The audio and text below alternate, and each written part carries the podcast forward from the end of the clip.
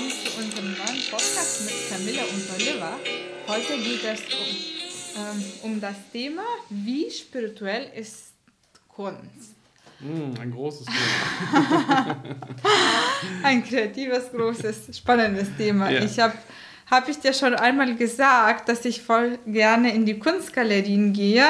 Ähm, in meiner Freizeit. Ich habe ja auch so eine Museumskarte und dann, ähm, mhm, wenn ich da hingehe, gucke ich mir die Gemälden an. Letztens war ich in der neuen Nationalgalerie, es war sehr schön und es entspannt mich sehr. Es ist einfach so wie Farbtherapie und es ja. tut gut. Ich erhole mich, ich schaue mir die Farben an und ähm, mhm. es ist wunder einfach schön. Und Kunst und Spiritualität hat für mich beides sehr viel mit Offenheit zu tun. Ähm, ich finde, wenn du Kunst magst, bist du offen für alles. Und bei Spiritualität ist es auch so, dass man mhm. offen sein muss, finde ich. Ja. Und das sind beide meine Lebensthemen. Und ich finde, Kunst ist auch oft manchmal ein Ausdruck des Egos. Und, aber ist denn Kunst, kann denn Kunst auch spirituell sein, wenn es ja. ein Ausdruck des Egos ist? ja. ja, das sind ganz große Fragen, die du stellst. Und ähm, ja, was kann man dazu sagen? Also Offenheit, ich bin bei dir, ähm, auf jeden Fall. Wenn man zu offen ist, muss man manchmal gucken, äh, wo man sich auch mal selber wieder ein bisschen schützt. Da will ich dann auch gleich im weiteren Verlauf noch zu äh, kommen. Sowohl in der Kunst als auch in der Spiritualität. Aber erstmal ist Offenheit immer eine gute Basis, denke ich. Und ähm, zu deiner Frage, ähm, ja, wie spirituell ist Kunst? Ich würde sagen, Kunst ist immer genau so spirituell, wie der Künstler spirituell ist oder wie der Gestaltungsprozess spirituell war des, des äh, Kunstwerkes sozusagen. Also nehmen wir mal zum Beispiel den Schrei von Edvard Munch. Das ist ja ein bekannter norwegischer Maler. Viele kennen das Gemälde. Ähm, ja, ähm, also man sieht jemanden, der so seinen Kopf zwischen beiden äh, Händen hält und ganz schrecklich äh, schreit, aber es ist, ist auch nicht ganz klar, lässt das raus oder geht es eher nach innen und es ist eine sehr gruselige Atmosphäre. Der Kopf ist auch so fast ja, wie, nicht wirklich wie so ein Kopf eines Menschen, sondern schon so ein bisschen fast wie so ein halber Außerirdischer von der Schädelform. Es, der Mann hat keine, oder die Frau ist auch nicht klar, welches Geschlecht die Person hat, ähm, ist ja auch egal, aber es gibt auch keine Haare. Ähm, also sehr gruselig, eine sehr gruselige Atmosphäre. Ähm, also, das ist große Kunst, keine Frage. Aber ich würde es mir nicht im Wohnzimmer aufhängen. das ist der Punkt. Ich würde es mir sogar nirgendwo aufhängen, ehrlich gesagt. Also ich gucke, wir haben es hier ausgedruckt, um mal drauf zu schauen, während wir darüber reden, aber mir reicht es dann auch. Ich denke, ich werde das nachher wieder schreddern, weil ich erkenne natürlich die große äh, Kunst in diesem, in diesem Werk, aber ich muss mich der nicht unbedingt aussetzen, weil in diesem Fall es einfach nur eine gruselige Energie ist und äh, ja, die einfach mich nicht unterstützt und nicht aufbaut. Und dem möchte ich mich nicht aussetzen. Natürlich ähm, ist das auch bei manchen Filmen so, Theateraufführungen, Gemälden. Ich glaube, irgendein spiritueller Lehrer hat mal gesagt, moderne Kunst ist Erbrechen. Genauso wie in dem Gemälde hier. Ja, genau. Was kommt erst raus? Der Mund ist offen. Genau, der Mund ist offen, ja. Das ist ja kurz davor oder nicht. Also das heißt, das heißt nicht, dass das keine Kunst ist. Um Gottes Willen, das ist große Kunst, aber ich möchte mich ihr nicht aussetzen, jedenfalls nicht dauerhaft. Vielleicht kurz, aber nicht länger. Und danke, dass du das schön so beschrieben hast. Und wenn wir ein anderes Beispiel nehmen, mhm. ähm, zum Beispiel die Sonnenblumen von Van Gogh.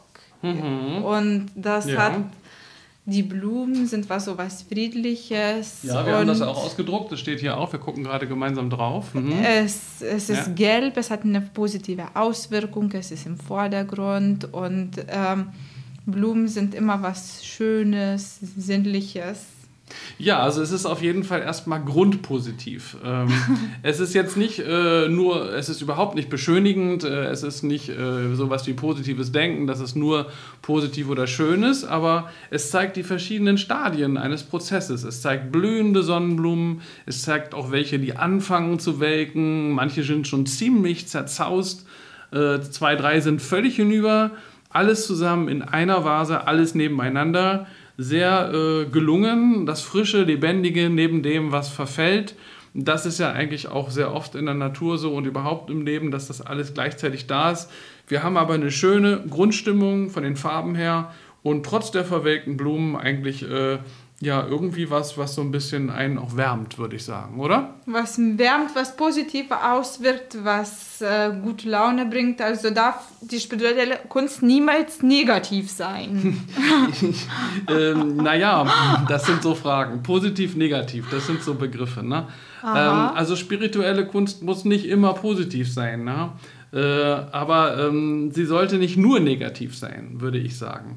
Sie sollte, wenn sie negativ ist, zugleich äh, transformieren, also transformierend sein oder vielleicht könnte man sagen konstruktiv negativ. also in irgendeiner Form eine Umwandlung des Dunklen, äh, was dargestellt wird, äh, zumindest äh, ermöglichen. Ein Erkennen muss möglich sein. Das muss ein konstruktives Element haben, sonst ist es einfach nicht äh, spirituell hilfreich für den spirituellen Weg. Der Schrei von Munk verbreitet nur Grusel und Entsetzen, der transformiert nichts. Man erkennt das Grauen, aber das Grauen wird nicht transformiert. Es bleibt ein Entsetzen eigentlich zurück. Darauf kann man nicht aufbauen. Äh, bei den Sonnenblumen von Van Gogh gibt es ein Erkennen, ein Verstehen ähm, und eine Transformation. Es ist ganz wichtig, dass man so, dass es positiv oder transformierend ist. Und wenn es negativ ist, dass es einfach äh, negativ konstruktiv ist. Das würde ich genauso sagen. Ähm, also das Ganze hängt natürlich auch mit der Definition zusammen, die man von Spiritualität hat. Die würde ich auch gerne mal geben. Wir reden ja hier im Podcast immer davon, äh, auch äh, der Einspieler am Anfang ist ja immer spirituelle Themen einfach erklärt.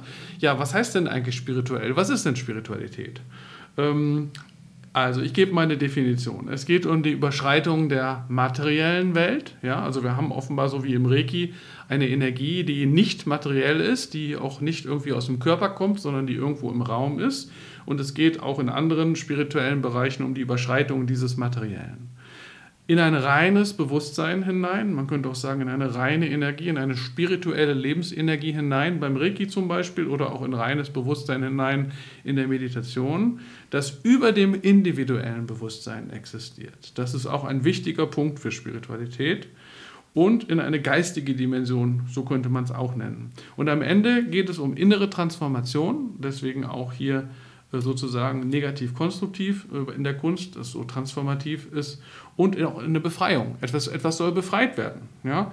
Ähm, so gesehen ist Kunst, die spirituell ist, immer transformativ äh, und sie bringt irgendeine Form von innerlicher Erkenntnis oder einer das Ego befreienden Erkenntnis.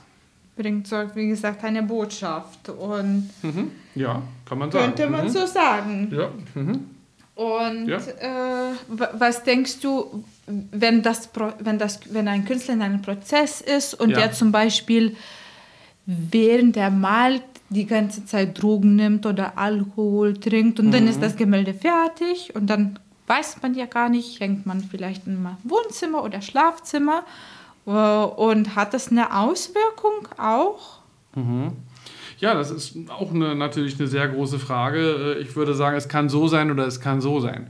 Äh, wenn ein, zum Beispiel ein Gemälde unter direktem destruktiven Drogenmissbrauch entstanden ist, dann würde ich sagen, hat es wahrscheinlich auch diese Energie in sich und dann würde ich es mir auch nicht ins Wohnzimmer äh, aufhängen. Ich würde es mir vielleicht trotzdem im Museum mal kurz angucken. Ja? Man kann ja auch was lernen von sowas, aber ich würde es mir nicht, äh, nicht aufhängen. Ja?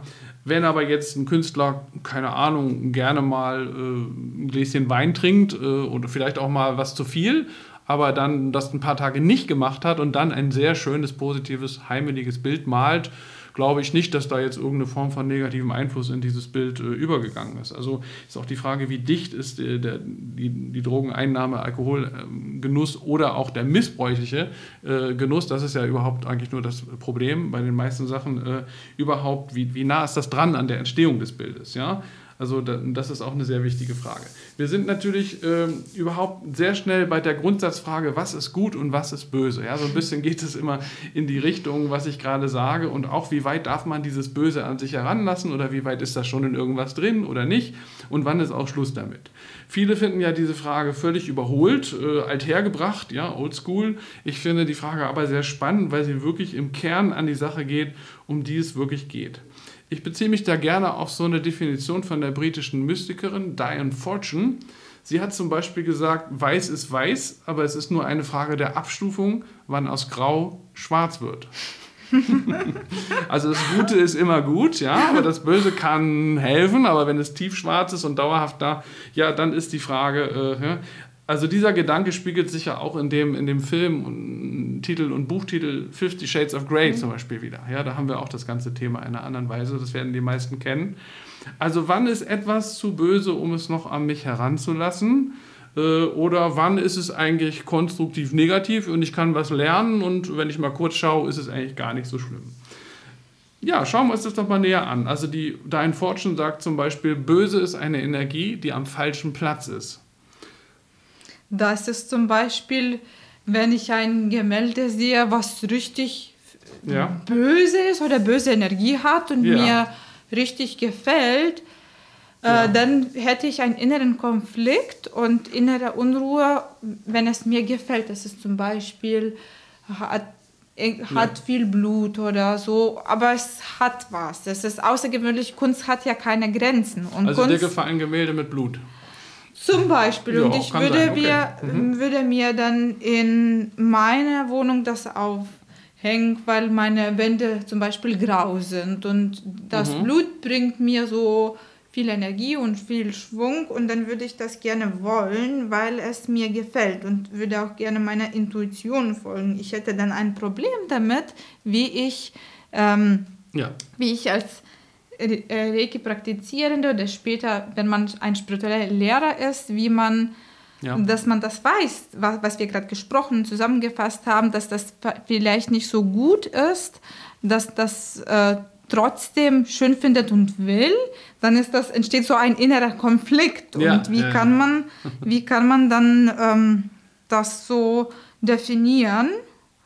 Und wie könnte man das, wofür sollte man sich denn entscheiden? Weil Kunst hat ja keine Grenzen. Und wiederum das Gute und Böse zeigt schon in der Diskussion darin, dass das doch Grenzen hat.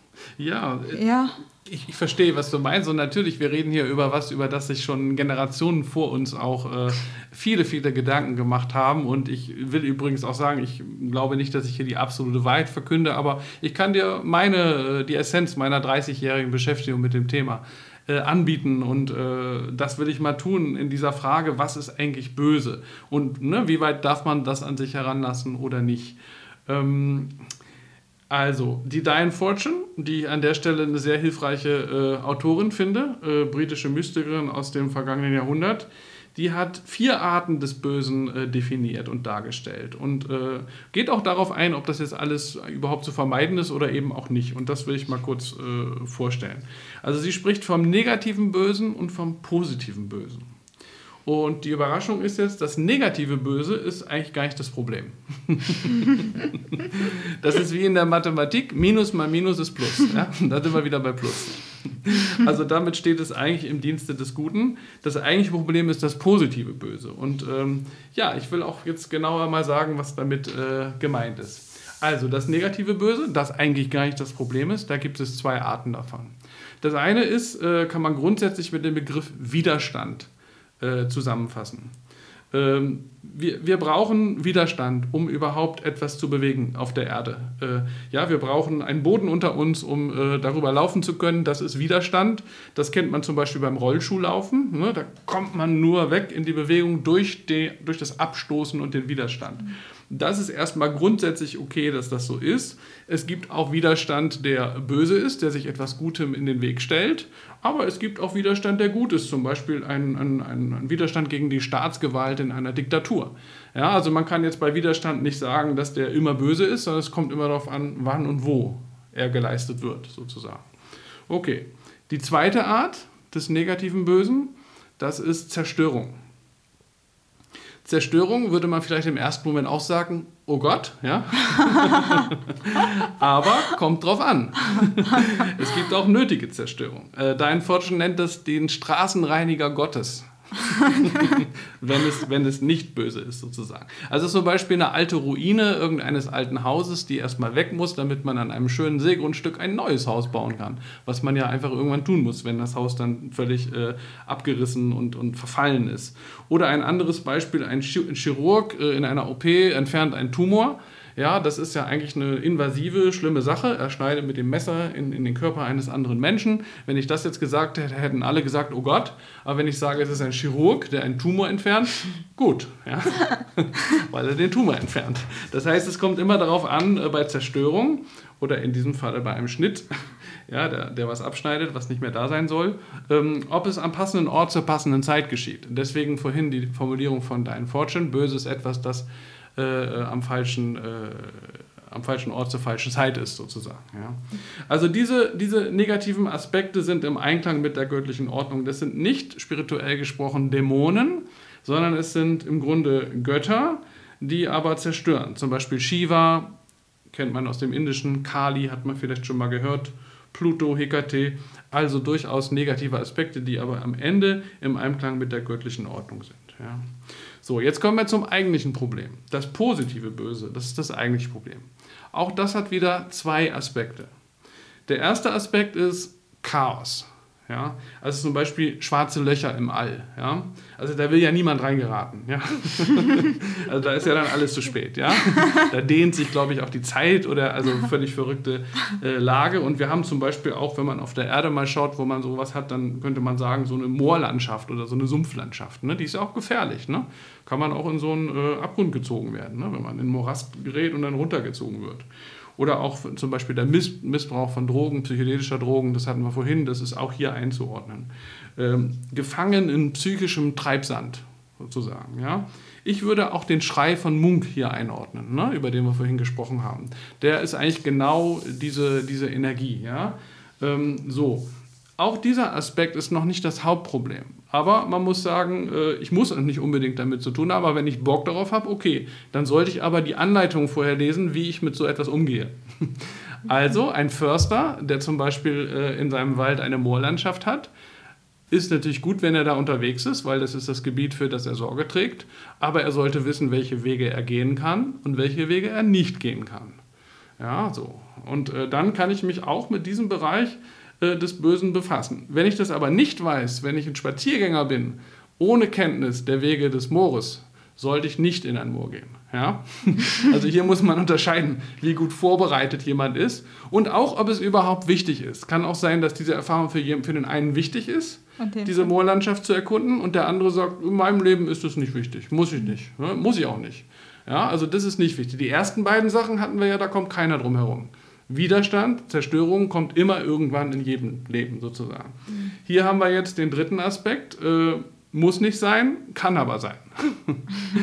ja. Und jetzt kommen wir zu der vierten Ebene, zu dem vierten Aspekt. Und das ist das eigentliche Problem laut Dein Fortune ich stimme ihr zu. Und das könnte man auch als mit dem Begriff Dämonen bezeichnen. Das sind die Kräfte, die bewusst gegen die göttliche Ordnung arbeiten. Ja? Also die nicht nur den nötigen Widerstand leisten, die nicht nur was zerstören, was eh zerstört werden soll und äh, die nicht nur irgendwie mit etwas, was Destruktives umgehen, äh, in der einen oder anderen Weise, sondern die wirklich im Kern gegen das Göttliche gerichtet sind. Ein Begriff, der dafür verwendet wird, ist schwarze Magie. Ja, kann man sagen, weiß ich nicht, aber das ist auf jeden Fall ein Begriff, der ein bisschen in diese Richtung geht. Schwierig auch über dieses Thema überhaupt zu sprechen. Ich will trotzdem mal ein Beispiel geben, zum Beispiel ein Liebeszauber, den jemand aus der Ferne vornimmt, um zwei Menschen zu einem Paar zu machen, die aber von ihrem Schicksal her überhaupt nicht zusammen sein sollen. Jedenfalls kein Liebespaar sein sollen. Sowas mhm. gibt es ja in einigen Form der äh, spirituellen Arbeit, die natürlich dann eigentlich äh, ja nicht mehr wirklich spirituell ist in dem Sinne, wie ich das vorhin formuliert habe, sondern die eigentlich gegen die göttliche Ordnung arbeitet. Gegen den Willen. Gegen den, Willen, Willen der ja? beiden, ja. Das, auf jeden Fall gegen die spirituelle Ausrichtung oder gegen das Karma dieser Menschen.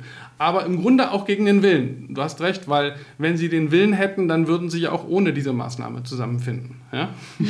Also das ist im Grunde äh, das Böse, wenn man so will. Und dieser Zauberer Junior vielleicht, der tut das, weil seine Kundin das will, weil er dafür bezahlt wird und weil er es vielleicht sogar krankerweise noch genießt, gegen das äh, Göttliche zu arbeiten. Ja? Äh, sowas sollte man vermeiden. Dann nimmt man seelisch Schaden, wenn man sowas tut. Und das ist etwas, was man nicht tun sollte. So, jetzt kommen wir zurück zu der Frage Kunst. ja, das war jetzt ein weiter Exkurs, aber ich denke, es war mal eine gute ähm, Vermessung des Bösen sozusagen, die ich vorgenommen habe.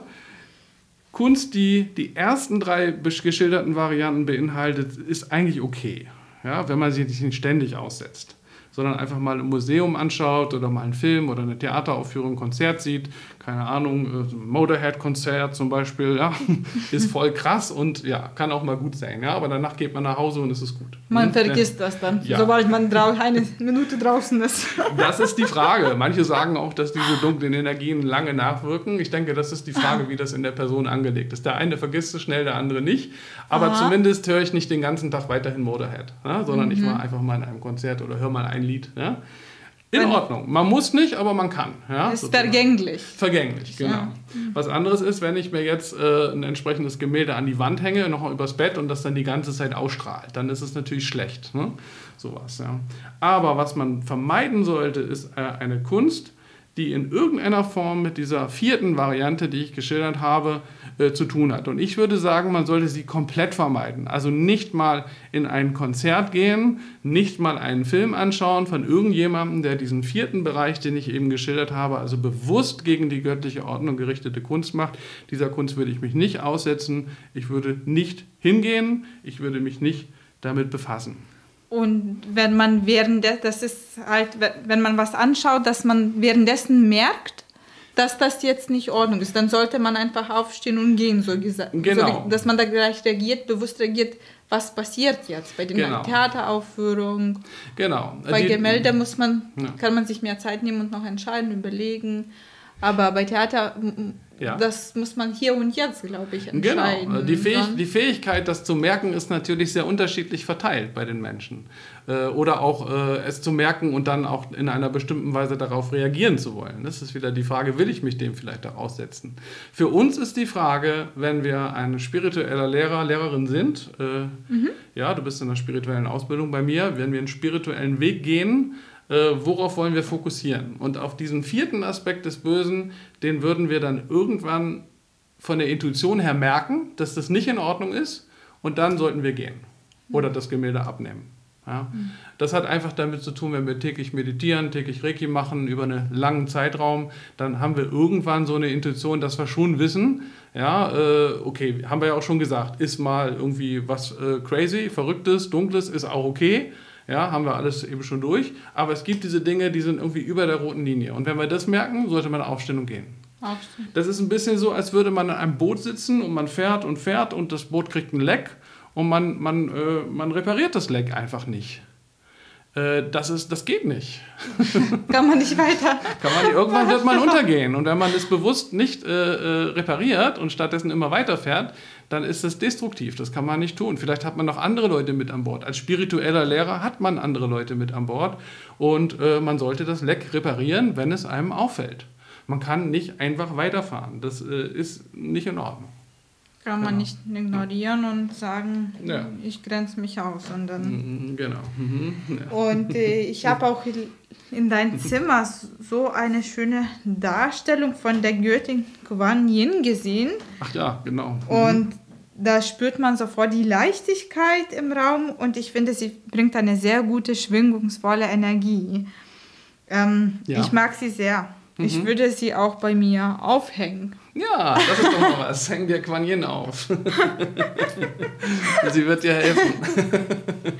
Wir Nein, ja das, Nein, schön. Nein, das ist wirklich, also spirituell gesehen macht das Sinn, ne? genau das zu tun. Und äh, es ist, glaube ich, auch eine kunstvolle Darstellung, ne? die du da gesehen hast. Ne? Ja. Es ist ja. eigentlich auch Kunst, oder? Es ist mhm. Kunst.